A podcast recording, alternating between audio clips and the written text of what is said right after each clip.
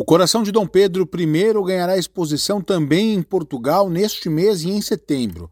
O órgão, guardado em um frasco preservado com formol, estará aos olhos do público na Igreja da Lapa, no Porto. A ação acontece nos dias 20 e 21 e depois nos dias 11 e 12 do próximo mês. Neste intervalo de tempo, ele será cedido temporariamente ao Brasil para as festas dos 200 anos de independência do país. O empréstimo foi confirmado recentemente pelo presidente da Câmara do Porto, Rui Moreira. Com enorme honra que anuncio que autorizo que o coração de Dom Pedro IV de Portugal e primeiro imperador do Brasil seja transladado para o Brasil em datas a acertar entre o meu gabinete e o Palácio Itamaraty sendo que esta autorização e por minha decisão será ainda assim validado pelo Executivo Municipal. O monarca foi responsável pelo grito de independência no Ipiranga o empréstimo foi um pedido das autoridades brasileiras. Conhecido em Portugal como Dom Pedro IV, o primeiro imperador do Brasil pediu em testamento para que seu coração ficasse no Porto. A reivindicação tem a ver com a disputa que travou com o irmão pelo trono português,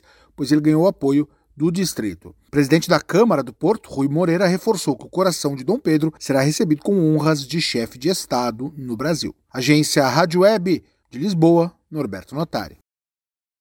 With the Lucky Land slots, you can get lucky just about anywhere. This is your captain speaking. Uh, we've got clear runway and the weather's fine, but we're just going to circle up here a while and uh, get lucky. No, no, nothing like that. It's just these cash prizes add up quick. So I suggest you sit back, keep your tray table upright, and start getting lucky.